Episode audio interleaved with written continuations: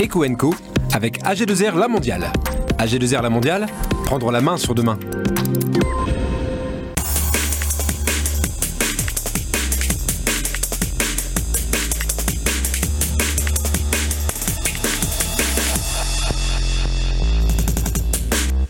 Le cabinet EY dévoile 10 bonnes raisons pour investir à Lille et analyse la performance économique et immobilière de notre métropole. Le directeur des études de la CCI Hauts-de-France présente les dernières tendances en matière d'emploi et de dynamisme économique. Et puis on va vous parler du speed banking. Alors c'est un exercice original pour challenger un projet, en général de développement, de votre entreprise. Bienvenue, c'est EcoEnco.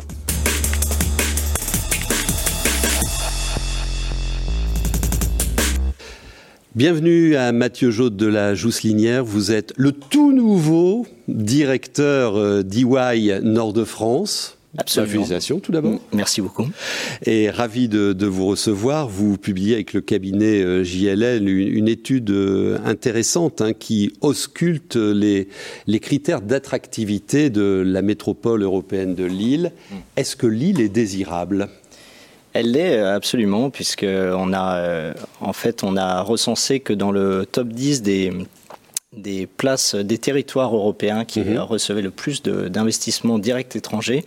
Euh, Lille figure en fait dans ce top 10 et à la troisième place française après Paris et Lyon troisième place après Paris et Lyon. Alors c'est une étude approfondie, hein. vous regardez l'attractivité, vous regardez aussi l'immobilier. Une question tout de suite sur l'immobilier. Euh, on sait que le marché est tendu. En, clair, il n'y a pas beaucoup de place hein, sur la métropole pour euh, se, développer. Qu'est-ce que vous observez en la matière? Alors c'est vrai qu'il y, a très peu de taux de vacances, hein, ce, qui fait, ce qui en fait un territoire attractif pour les investisseurs. Mhm. Il y a un couple risque-rendement qui est, assez bon à Lille. Euh, effectivement, la demande est très forte, notamment du, fait de la connexion à Paris, Londres et, Bruxelles.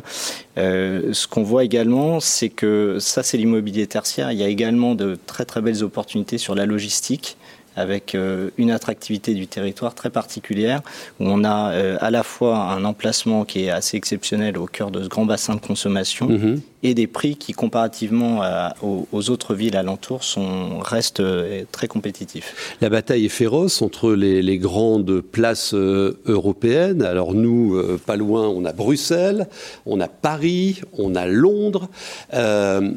comment peut-on tirer sa carte du jeu et être influent sur le marché qui est évidemment mondial. Oui, alors c'est vrai qu'à Lille, on peut s'appuyer sur quelques leaders euh, sectoriels. Hein. Dans la distribution, dans l'agroalimentaire, les data centers. Euh, il y a tout cet écosystème avec les startups qui nous permet de, de rayonner, d'innover. Et dans la bataille avec les autres métropoles, il y a un certain nombre d'arguments autour de la qualité de vie qu'il faut qu'il faut qu'on fasse valoir, hein, peut-être tordre un peu le, coup à certains préjugés. Genre, euh, bah, genre le soleil. voilà, le, le, soleil, la grisaille. Euh, donc effectivement, et profiter un peu surfer, si on peut dire, si je puis dire, sur la, la vague du Covid pour profiter de la déparinisation et à attirer ben, notamment euh, des cadres et des entreprises mhm. dans la région. Alors, autre point de force, euh, alors est-ce que vous l'avez vérifié dans, votre étude, hein, dans toutes les réunions, MEDEF, entrepreneurs, on dit que nous sommes une terre d'entrepreneurs. Alors, est-ce que vous le vérifiez et est-ce que c'est un critère différenciant pour les investisseurs? Alors c'est vrai que c'est une, une terre d'entrepreneuriat, hein. il y a une longue tradition euh, mhm. de, capitalisme familial comme, comme chacun le sait. Euh, on, constate que Lille est la première, euh, regroupe la première concentration de sièges sociaux après Paris, donc c'est même devant Lyon en termes de, de, sièges sociaux. Et pour ce qui est, et faire le lien aussi avec l'attractivité, pour ce qui est des, des, des, groupes étrangers qui investissent chez nous, euh, ce qu'on constate, c'est qu'ils réinvestissent. Donc on a dans, les, investissements directs à l'étranger, on a une proportion de réinvestissement qui est extrêmement forte, qui est beaucoup plus forte que dans d'autres villes, ce qui témoigne de la qualité de l'environnement économique en support des entrepreneurs. Yannick euh, Oui, une petite question par rapport à la Wallonie et par rapport à la Grande-Bretagne. La Grande-Bretagne avec le Brexit, ça ouvre des portes ou pas? Et la Wallonie qui a rattrapé? Quasiment la Flandre sur le terrain économique, qui est beaucoup plus dynamique qu'il y a 10 ans, par mhm. exemple, qui, euh, qui euh, explose euh, les scores sur la recherche et l'innovation. C'est un vrai concurrent, la Wallonie, et quid de la Grande-Bretagne En fait, on a deux frontières. D'autant qu'à 20 km d'ici, il y a plein de terrains disponibles hein, du côté de Tournai hein, pour les investisseurs. Alors, ça fait de l'ombre, ça inquiète. On se positionne comment par rapport à nos amis belges et anglais? Alors moi je le vois plutôt comme une opportunité euh, qui a été un peu peut-être insuffisamment travaillée. Je pense notamment à la connexion avec, euh, avec le Royaume-Uni. très clairement, 1h20 euh, Londres à 1h20 d'Eurostar, c'est juste euh, exceptionnel hein, quand on compare. 23 euh, minutes de Bruxelles déjà. Et 23 minutes de, de, Bruxelles. Voilà, donc on est. moi, je, je, pense que c'est plutôt en termes d'opportunités qu'il faut qu'on raisonne, avec à la fois toute cette connexion logistique. Finalement, quand on prend un peu de recul, on a un bassin économique qui fait 300 millions d'habitants, en gros, à moins de. qui fait, pardon, 80 millions d'habitants à moins de 300 km. Voilà, donc là, on est au cœur de ce bassin et il faut qu'on l'exploite au mieux. Et très clairement, la porte d'entrée du Royaume-Uni, ça doit être, ça doit être les Hauts-de-France. Euh, mhm. Quels sont les cailloux dans la chaussure, enfin les trucs qui marchent pas et qui sont des freins au développement économique hmm.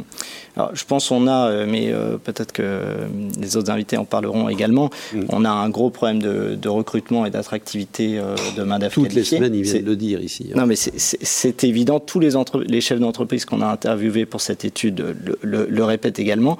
Le sujet, c'est et, bien qu'on soit une, terre, une terre d'enseignement supérieur, hein, il y a 120 000 étudiants à Lille, on forme 10% des ingénieurs français, mais on ne les garde pas sur le territoire. Donc nous, le combat, et je vous invite à, à relayer la bonne parole un peu de de cette étude, c'est de dire qu'ici il fait bon vivre, ici il fait bon investir, et donc on accueille euh, volontiers. Euh, c'est le gros problème. C'est le gros problème. Il nous manque trois fois. Il le... faudrait trois fois plus de chercheurs, six fois plus de doctorants en métropole lilloise. C'est vraiment le talon d'Achille de la métropole. Exacerbé. On manque de matières grises. On a des bras, on a beaucoup de cadres, 4000 cadres par an à Lille hein, qui entrent et qui sortent. Il y a un vrai flux, c'est très dynamique, hein, ça se mm. reflète dans l'immobilier. Mais le vrai problème de la métropole, euh, toutes les études le disent depuis 20 ans, hein, c'est ça. Les entreprises du second œuvre dans le on ne garde pas les ingénieurs. Euh, ne répondent pas à un appel d'offres sur trois par peur de ne pas le servir, faute de main-d'œuvre. Grégory, Jean-Louis, vous avez un, commentaire sur ce sujet qui est le sujet numéro un de notre économie ah, sur, Alors, sur les difficultés de recrutement, oui, c'est un vrai sujet, une vraie problématique des entreprises. Notre, euh, nos baromètres le, montrent à chaque fois et, le dernier baromètre montre qu'on a encore un dirigeant sur trois qui a des difficultés de recrutement.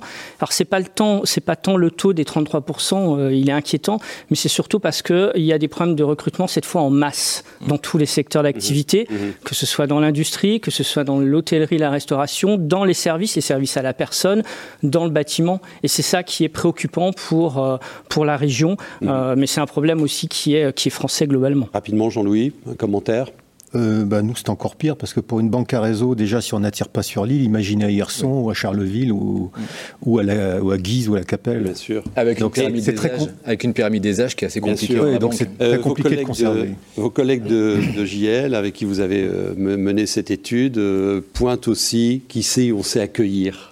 C'est vrai, hein absolument. ça compte. Absolument, ça compte. Et comme je disais, je pense qu'il faut, il faut qu'on le fasse savoir. On a un vrai euh, déficit de notoriété à l'international. On a traduit l'étude en anglais, là, ça sera, disponible cette semaine et il faut qu'on voilà, qu'on la diffuse auprès des investisseurs notamment. Merci beaucoup. Euh, la métropole européenne de Lille qui est désirable, donc, euh, nous prouve cette étude. Et maintenant, quelques brèves.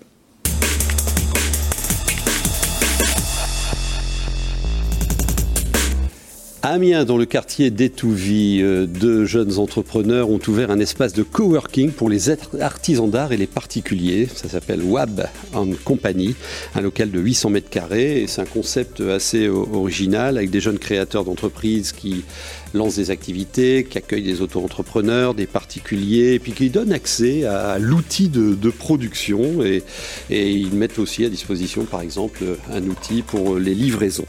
Et puis, implanté au village Baïséa à Euratechnologie à Lille, la start-up Popvox a développé en collaboration avec les collectivités une application intuitive pour améliorer la communication entre les administrés et les collectivités.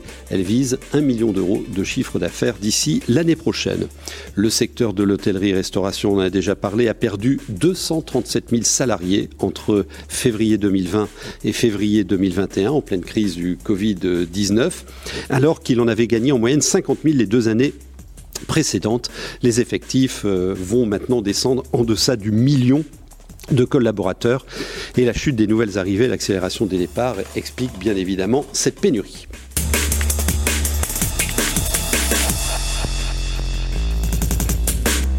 Alors Yannick, vous nous amenez euh, l'homme des études de la CCI Hauts-de-France qui a ausculté entre autres le moral de nos chefs d'entreprise. Ah oui, c'est Monsieur Loupe. Il regarde bien les secteurs économiques, les filières, le développement et la Chambre régionale de commerce et d'industrie des Hauts-de-France à Lille euh, ausculte régulièrement dans des baromètres le moral des chefs d'entreprise. Alors, euh, on posait la question, le moral est-il bon? Alors le moral, il est bon. Euh, on, a des dirigeants qui sont optimistes sur, euh, sur l'activité. On le voit hein, en France, on a une croissance forte qui est prévue à 6%, donc c'est un rebond euh, complètement inattendu.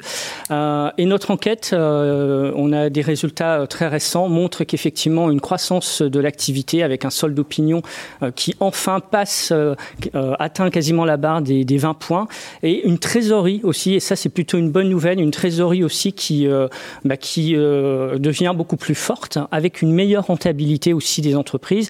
Ça, c'est plutôt une bonne nouvelle. Enfin, j'aurais tendance à dire. Enfin, oui, parce que l'année 2020, euh, moins 8% de, de, richesse produite, hein, on dit le PIB, le produit intérieur brut, c'est la mesure de la richesse produite sur un territoire, moins 8% en 2020.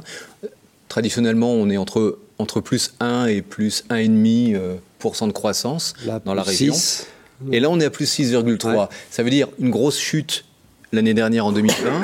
En revanche, un rétablissement très très fort à ce point que la reprise est, si brutale que ça pose des tas de problèmes aux chefs d'entreprise. On est victime, finalement, euh, quand il y a des problèmes qui sont soulevés, n'est-ce pas, d'une reprise, de la brutalité de la reprise. Oui, puisque en soi, c'est une bonne nouvelle. Pérenne? En soi, c'est une bonne nouvelle. Ça reprend, ça reprend, ça reprend, mais ça pose des problèmes. Quel type de problème? Alors effectivement, on a une, une, reprise qui est assez exceptionnelle, et c'est surtout euh, parce qu'il y a une demande jamais vue, du jamais vu, et c'est une demande mondiale en fait qui est qui est extrêmement forte. On a eu une économie complètement atone pendant un an, un an et demi, et là aujourd'hui, eh bien, il faut faire face à la demande. Alors effectivement, tous les pays veulent produire en même temps, au même moment, et donc ce qui crée d'énormes problèmes. Et euh, nos entreprises de la région euh, nous disent, voilà, aujourd'hui, on est confronté à une forte augmentation euh, des du prix des matières premières, parce qu'effectivement, il y a de fortes demandes et donc de fortes tensions, et donc ça pose de nombreux problèmes. Effectivement, ça va impacter aussi les, les prix, les prix de vente,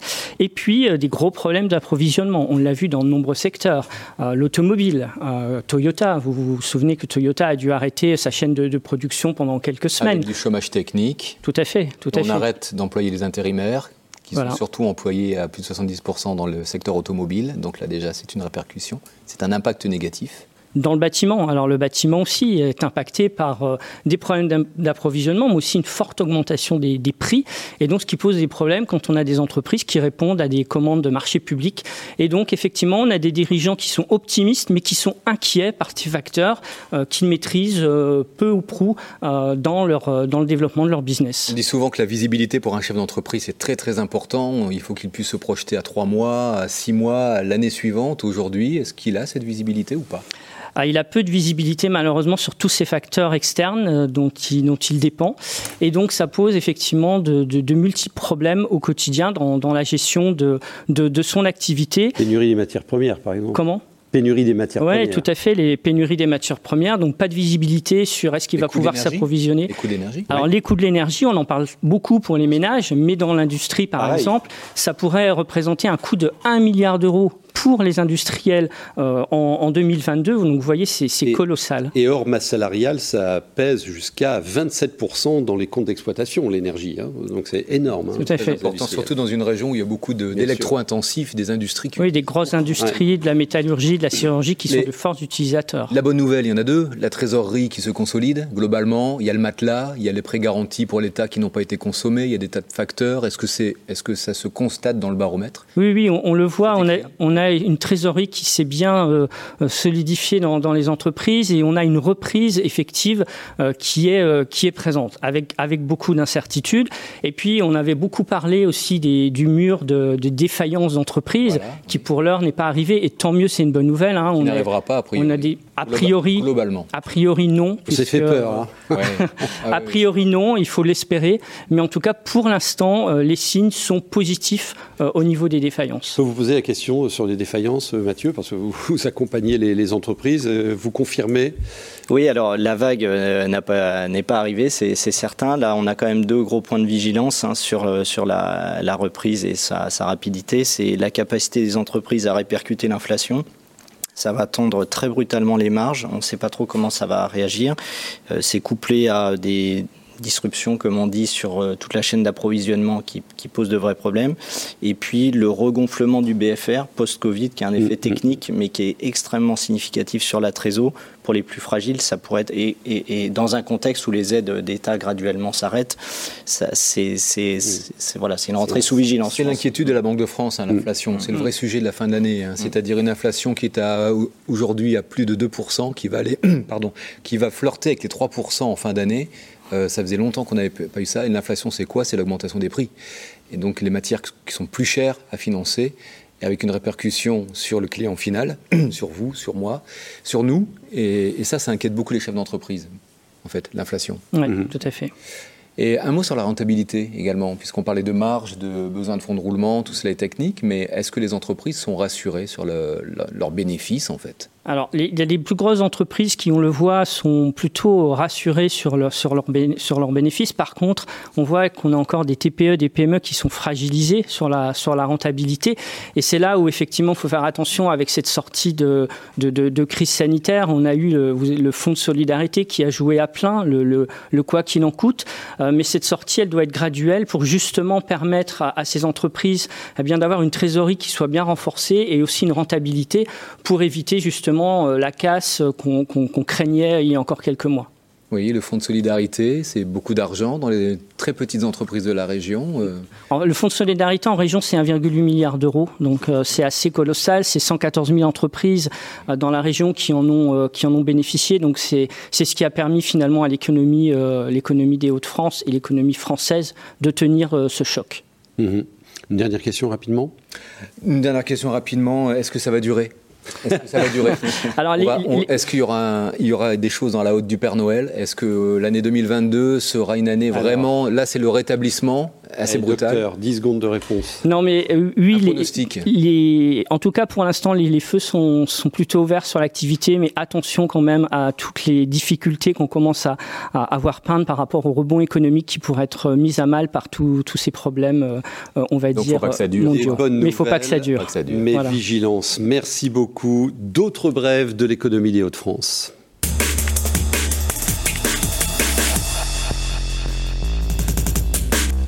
Et tout d'abord, vous dire que vous pouvez retrouver euh, Eco Co en podcast euh, sur euh, vos plateformes. Et bonne nouvelle, alors vous pouvez nous écouter dans la voiture depuis deux mois et nous sommes classés 83e site d'information économique sur la plateforme Apple. Merci à vous. Euh, l'opérateur ferroviaire espagnol Renfe confirme sa volonté de s'implanter en France et en particulier dans notre région puisqu'il vient d'annoncer qu'il allait ouvrir un bureau à Paris pour développer les opportunités commerciales dans différentes régions euh, de France et il vise spécifiquement la grande vitesse et aussi les lignes régionales en particulier dans les Hauts-de-France et dans le Grand Est.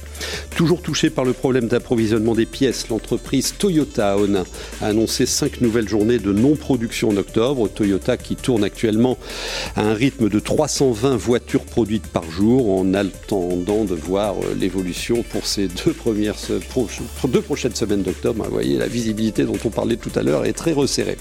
Et puis du retard à l'allumage pour le port de Calais, attendu cette semaine, le démarrage de l'activité du nouveau port aura finalement lieu dans semaines. À noter que le port de Calais a été récompensé par un grand prix au Salon international d'Amsterdam qui s'est tenu il y a quelques jours.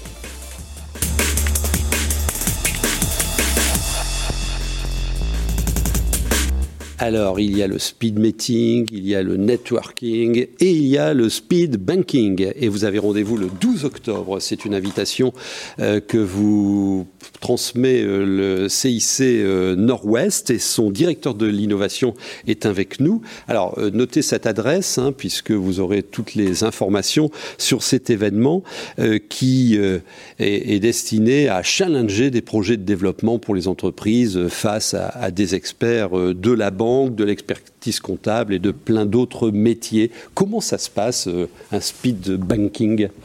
Bah, le speed banking, déjà, euh, il faut comprendre que c'est venu du confinement, où on s'est retrouvé coupé nos, clients et nos, prospects. Et donc on s'est dit comment on allait réinventer le, contact client. Et une des manières, évidemment, c'est le distanciel. Donc, je ne vais pas vous parler du rendez-vous visio ou des choses comme ça. Mais l'idée, c'était d'apporter à n'importe quel endroit du territoire euh, quatre compétences clés qui sont l'investissement capital, euh, la banque traditionnelle, l'expertise comptable et aussi le coaching. Mhm. Donc, ce qui fait qu'aujourd'hui, un, un, porteur de projet que, qui soit au fin fond du territoire, en s'inscrivant en speed banking, c'est gratuit. Il vient challenger son projet en 45 minutes sur trois ou quatre spécialistes. D'accord. Euh, alors il pitch. Il pitch. Il pitch. Il, va pitcher. Euh, il va pitcher à peu près 5 minutes par spécialiste. Et chaque spécialiste a 10 minutes pour faire le, le, retour. Alors c'est pas forcément une création d'entreprise. Ça peut être un développement. Ah, ça peut être n'importe quel projet. N'importe quel, projet. N'importe quel projet. Euh, oui, pardon. Alors évidemment, comme on ne, on ne communique sur le speed banking que sur les réseaux sociaux, on a une traction qui est beaucoup plus euh, start-up et, et innovant. Mais c'est destiné à tout type de projet. Ce 12 octobre, vous organisez trois comités de pilotage hein, sur euh, différentes zones de, la région. Alors, vous êtes aussi en Normandie, euh, il y en aura un, mais chez nous, dans les Hauts-de-France, il y aura un comité pour la Somme et l'Aisne, et puis un autre comité pour les agglomérations de, Valenciennes et, et d'Arras. Vous avez tous les renseignements sur le site speedbanking.fr. Euh, vous sentez, vous aussi, euh, la reprise là, euh, dont, ah on parle et les conditions de la reprise sur les financements des entreprises, le BFR, etc. Ça bouillonne. De toute façon, avec l'injection massive de fonds de la BCE, on a annulé le risque. Mm. Donc forcément, ça fait qu'il y a une reprise qui est hors norme. Vous pouvez expliquer ça à nos téléspectateurs? Comment on peut annuler le risque? Bah, Ça veut dire quoi concrètement Il suffit de tout payer quand on paye tout, on annule le risque, parce que le risque, le risque économique, c'est la rupture de trésorerie et c'est, le dépôt de bilan. Euh, quand, avec, les sommes qui ont été investies massivement euh, en Europe et aux États-Unis, on a annulé le risque. C'est-à-dire qu'on a retiré Darwin du, du cercle. Euh, du cercle de la contrainte. Uh-huh. Après, Darwin revient toujours. Hein. Il va revenir, je ne sais pas si dans 5 ans, dans 10 ans, dans 15 ans, mais Darwin reviendra. Peut-être pour l'inflation d'ailleurs. Alors, une des, un des leviers, le levier du, développement euh, territorial, c'est bien évidemment euh, l'innovation à tous les étages. D'ailleurs, nous serons sur la semaine de l'innovation euh, fin novembre. Vous financez, vous fléchez des financements sur, sur l'innovation. Elle, elle, est où aujourd'hui l'innovation dans les Hauts-de-France? Elle est partout. Dans quel métier? Partout.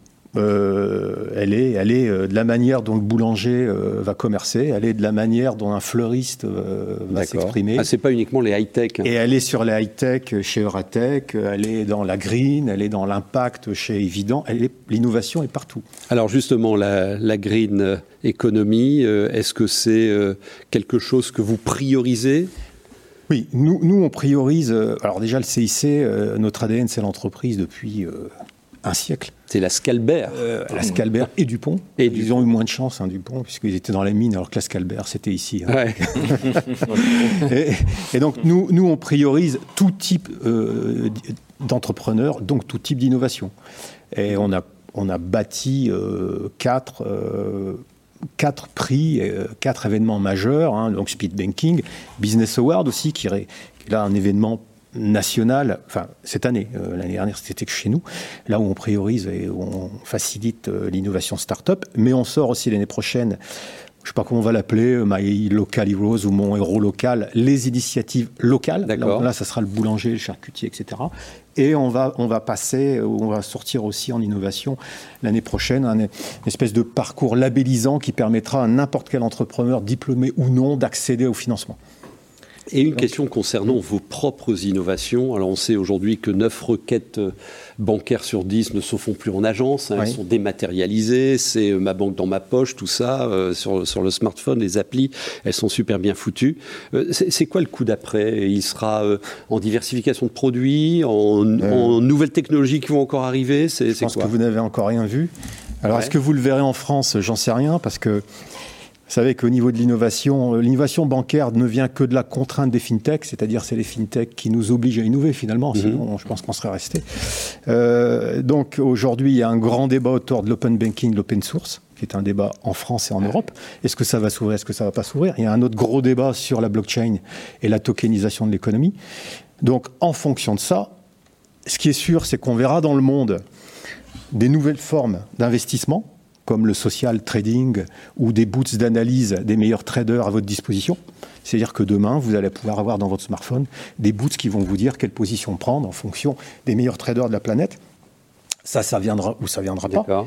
Euh, au niveau euh, de l'emprunt et de la tokenisation, euh, ça veut dire que demain, on est, enfin on est, la tech est en capacité de financer à l'euro près, voire au centime d'euro, n'importe quel projet dans le monde quelle que soit sa, son, sa grosseur, son importance. Quelle que soit son importance, vous tokenisez un immeuble. Euh, financement d'une usine Financement d'une usine euh, en Russie, euh, à Panama ou en Angleterre, ça peut se financer, se tokeniser. Pas à Panama. Et, se financer à, l'euro près par, par quelqu'un d'ici en, un clic.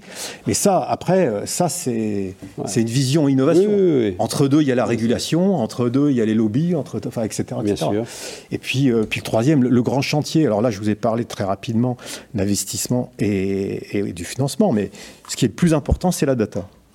Et la notion de souveraineté nationale et, donc du risque de la cybercriminalité. Et dans, et, dans tous les métiers. Hein. Et là aussi. Venu euh, stratégique, la data et la gestion des données. Et là aussi. C'est fondamental. Et là, le coup d'après, c'est la décentralisation de la data. D'accord. Bon. Bon, mais continuez quand même à aller euh, frapper à la porte de votre agence. Hein. Ça fait du bien de rencontrer son conseiller bancaire. Le speed banking, c'est le 12 octobre prochain et vous allez sur le site. L'adresse s'affiche à l'écran. Vous reviendrez en deuxième semaine la semaine prochaine, Mathieu, vos collaborateurs, puisqu'il viendra nous présenter le lauréat du Grand Prix de l'entrepreneur de l'année que vous remettez cette semaine. Suspense il viendra nous partager son expérience la semaine prochaine. Vous m'envoyez vos informations économiques sur cette adresse. Merci de nous avoir suivis et à très vite.